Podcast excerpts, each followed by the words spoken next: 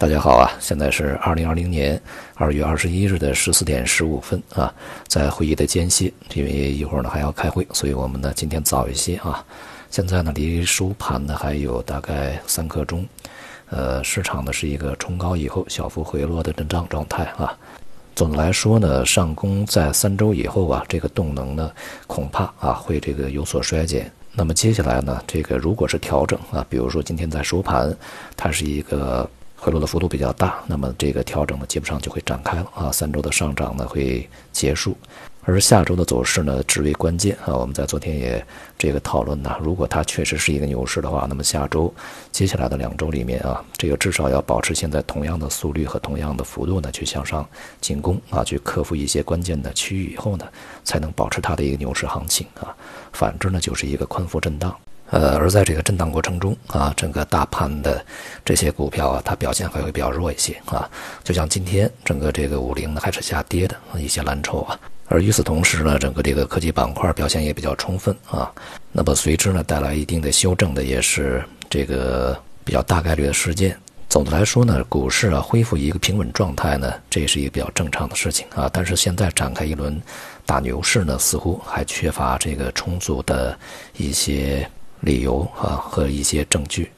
而与此同时呢，我们看外围市场啊这段时间表现都比较疲软，那么亚洲股市是持续走低的啊，而且呢，在近段时间欧美股市呢也是开始从高位啊明显的回落，也就是说，整个的这个股市的气氛呢，其实在前期已经开始转变啊，那么受到我们一个疫情呃相关的一个这个刺激啊，对于这种刺激的效应的一个比较乐观的预期影响吧。这就是这个典型的哈中国人啊所说的这种观念，就是一分为二啊。有时候好事会成坏事，有时候坏事呢反而是好事啊。这一次呢，就是把疫情啊这个作为一个好事情来去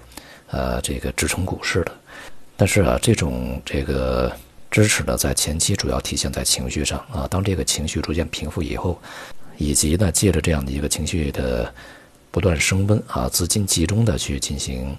操作以后啊，那么整个市场呢，随着股价的升高，随着这个股价的回到它的一个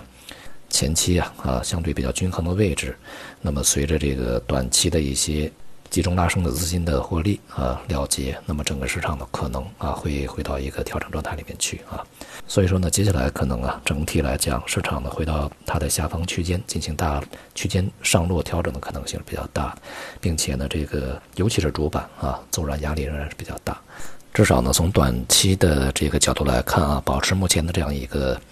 上升的速度啊是相对比较困难的，啊，在这个大宗商品方面啊。呃，短期的分化是比较明显的，不过总体来看呢，也是在反弹以后啊，进入一个区间整理啊这么一个状态，选择方向。一些主要的品种，比如说原油啊，比如说一些这个基础金属有色啊，当前水平啊，可能反弹已经比较充分啊，重新回落的可能性是比较大的。那么接下来呢，加上外围市场目前看来，尤其是像港股啊、亚洲的其他股市、韩国、日本呐啊，包括欧洲股市。都是相对比较明显的出现了下行的这么一个苗头啊，而美股呢也从高位回落，预计整个风险市场的情绪可能会发生啊这个比较明显的一些转变啊，这种转变呢一方面是对货币政策的一个过于乐观预期的修正，那么另外一方面呢也是在前期过于积累的啊这些这个乐观情绪，目前呢需要这个重新调整的一个必然结果。那么它有可能带来的就是风险市场啊，无论是股市还是商品的，呃，它的一个回落修正。好，今天我们就到这里啊，时间关系啊，谢谢大家。